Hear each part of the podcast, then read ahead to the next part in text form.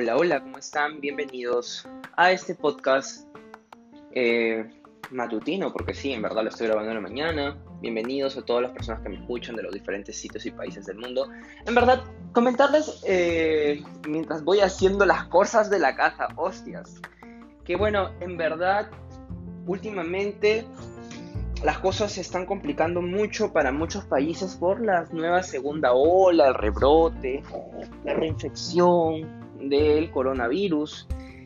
Y bueno, a mí les quiero contar una experiencia personal que espero eh, podamos llegar a alguna conclusión y que aparte de una historia pues podamos sacar algún tipo de moraleja, porque eso me gusta hacer siempre, ¿no? Reflexionar acerca de las cosas que me han pasado. Cuando vino la primera ola, o sea, ala, hay una, hay una película, todo es un pequeño paréntesis, que se llama La Quinta Ola. Cada ola era una este, acción que hacían los extraterrestres cuando habían llegado acá y era la quinta ola.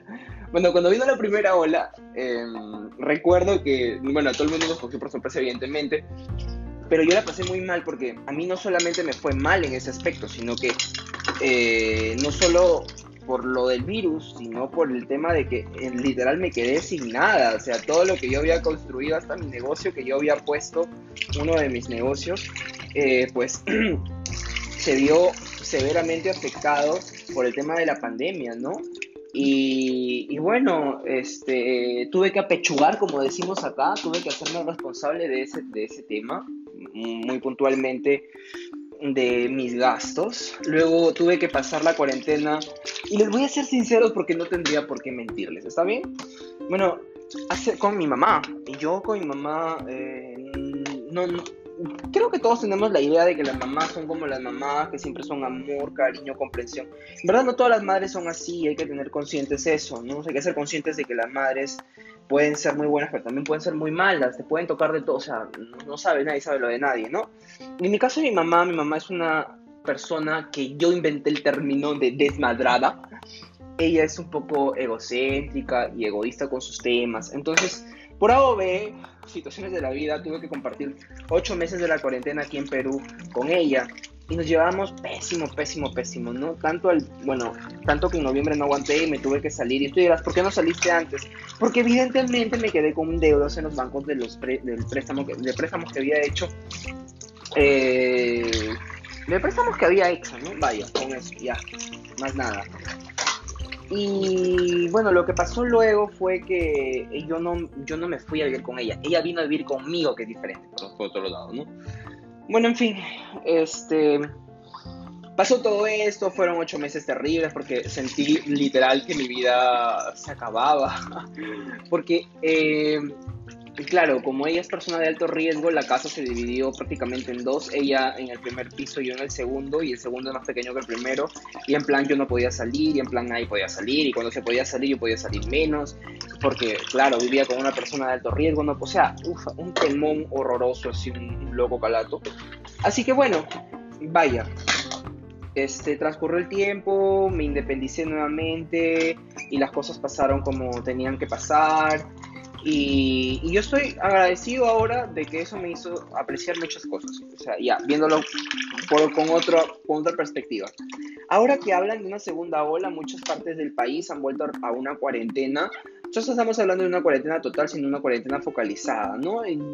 gracias a Dios, mi ciudad no se encuentra por ahora dentro de estas ciudades que se han este, instaurado este tipo de medidas, pero me preocupa que llegue, porque de nuevo me justo estoy colocando otro negocio en donde he invertido más y quiero, bueno, está, está, o sea, tenemos una buena acogida, pero en verdad todo se paralizaría como el tema de como el tema de una segunda ola, una cuarentena en mi ciudad, sería para mí fatal, fatal, fatal, fatal, fatal, fatal, fatal en todo aspecto. Pero bueno, este, Dios, moraleja de la situación, creo, ¿no? Este, pensamos que ese 2021 venía sin cuarentena, venía sin nada, pero la verdad no es así, ¿no? Y más con esta cepa de mierda que se contagia ahora más. O sea, digo, ¿qué necesidad? Para empezar, o sea, partiendo de que qué necesidad, en serio, de que los chinos de mierda, y me disculparán si hay algún chino en mi audiencia, coman, coman pangolín, coman murciélago, o sea, ¿qué onda? No entiendo, o sea, en verdad, ¿hay necesidad? No, ¿verdad? Pero ya hace un año un chino se contagió de esto comiendo esas tonterías. Ala Dios, y ya tenemos un año viviendo con este tema en la normalidad del COVID, ¿no? O sea, y ya no, ya, ya veo lejos el tema de, que todo vuelva a la normalidad, ¿no? Muchos de sus países seguramente ya iniciaron el tema de las vacunas, me alegro por ustedes, en verdad aprovechenlo. Aquí en Perú las vacunas llegan todavía para marzo y esto es, no se sabe, hay una incertidumbre total con respecto a eso. Pero bueno, este, es lo que toque, lo corresponde y nada ni hablar, ¿no? O sea, siempre he sido un hombre, créanme, créanme que he un hombre. No, soy, soy un hombre de soluciones, ¿no? Entonces, eh, sí, pues, si hay alguna cuarentena se tendrá que ver, pondré una tiendita, qué sé yo, una tiendita itinerante, un mini market chiquitito, no sé, algo se me ocurrirá, en verdad, porque, ay Dios, me aterra mucho el tema de, de, que me encierren nuevamente y todo eso, verdad, sea, ay, ay, ay. Bueno, ¿Cómo están ustedes? Espero estén bien. ¿Cómo van con el tema amoroso? Ah? Oye, últimamente todas las personas, y no es por nada, pero a muchos las veo emparejadas. Parece que muchas personas han regresado con personas del pasado. En plan, oye, cambiando de tema radicalmente. Eh, en, tema, en plan así, oye, mm, creo que eres especial en mi vida, no te he sacado de mi mente ni siquiera en la pandemia. Entonces uno se queda como que, claro, ¿no? Como que has llegado a apreciar a las personas más, has llegado a dar valor, el valor que realmente deben tener esas personas en tu vida. Y está bien, está cool, está cool. Y has sacado a otras personas seguramente que no te, no te aportan, ¿no? O sea, es, es una con otra en la vida. Muchos han regresado porque han descubierto que esa persona es importante y otros, otro tanto ha dicho, no, esta persona en verdad no me suma, al contrario me resta, ¿no? Mucho hace que poco estorba, dicen por ahí, ¿no? Entonces, ya con que no te quite nada, ya genial. Pero si te está restando, entonces no te. Pues no, no. Por favor, no. Ay, Diosito, Diosito mío. Oye, quiero mandar un saludito a Elizabeth que. Eh, perdón, no es Elizabeth, también hay Elizabeth, pero quería mandar. Ah, bueno, Elizabeth e Isabel. Este porque ellos me dijeron, oh, ya no estás haciendo tu podcast, en verdad me gusta escucharte y por acá, pero ya, bueno, un saludo fuerte. Y en realidad toda la audiencia de Despierta conmigo, gracias, gracias por escucharme. Creo que ya vamos a cumplir un año, un año desde que lancé el primer podcast. Eh, y nada, estoy súper feliz de compartir un momento con ustedes. Les mando unas muy buenas energías de donde estoy. No sé cuál sea su situación, no sé el cual qué momento de su vida estén pasando, porque imagínate tantos momentos que puede, tantas cosas que te pueden estar sucediendo, chiquitas, grandes, tantas alegrías o tantas tristezas que puedan estar pasando en tu vida en este momento. No lo sé, en verdad, pero el único consejo te voy a decir es que mm, si vas a tomar alguna decisión, tú, tú, vas a estar, tú vas a estar preparado, preparada para tomar esa decisión que quieres y que ahora no puedes cuando lo estés, cuando estés lista.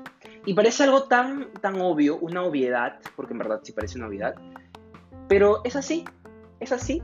Yo cuando me iba a la psicóloga hace algún tiempo por un, tema eh, durante el tiempo que estuve estudiando en la universidad, ella terminaba su sesión diciéndome, tocándome el brazo y diciéndome, cuando estás listo vas a tomar la decisión correcta. Y yo decía, ay, ay, esto parece un mensaje de la galleta de la fortuna, ¿no? Este, o algo por el estilo. Y de pronto, sí, de pronto sí, cuando estoy listo tomé la decisión correcta y, oye, nada, lo hice y no me retracté nunca. Entonces yo creo que eso de estar listo no es que te fuerces y digas, no, porque muchos preguntamos a otras personas qué harían ellos para hacer nosotros lo mismo, pero Nancy que ver, pues nada que ver, o sea, mm, esas personas están en otro momento de su vida, ellos pueden tomar esas decisiones que te dicen y a veces te dicen y ni siquiera las pueden tomar ellas mismas, entonces como que, mm, eh, cuando, si tú quieres hacer algo, hazlo, pero porque tú quieras, no porque te digan otras personas, y es como en plan, ok, cuando estás listo, vas a tomar la decisión correcta. Quédate con esa linda frase y yo me despido con ustedes hasta un nuevo podcast y un beso fuerte. Chao.